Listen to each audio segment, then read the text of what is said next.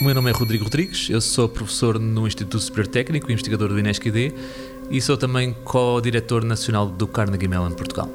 O cloud computing tem algumas uh, características uh, bastante diferentes de, de, dos métodos de computação tradicional.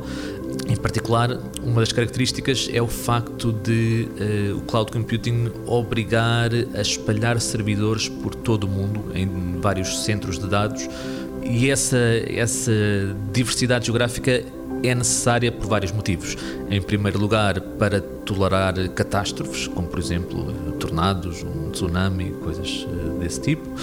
E também para uh, colocar os dados mais próximos do utilizador final e com isso permite-lhes fornecer um serviço mais interativo a esses utilizadores.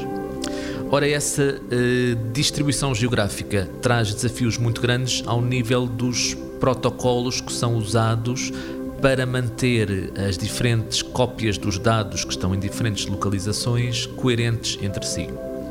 Acontece que para fazer essas cópias, para fazer essa replicação, é necessário correr uma série de protocolos que se tornam mais ineficientes quando as réplicas, quando os computadores que copiam os dados estão mais distantes entre si e portanto surgiu aqui uma oportunidade interessante de uh, encontrar um, um, meio termo entre eh, a eficiência desses protocolos e as garantias que os protocolos dão ao nível do comportamento do sistema.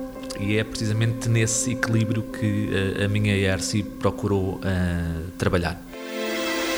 90 Segundos de Ciência é uma produção conjunta da Antena 1, ITQB e FCSH da Universidade Nova de Lisboa, com o apoio do Santander Universidades e da Nova Artis.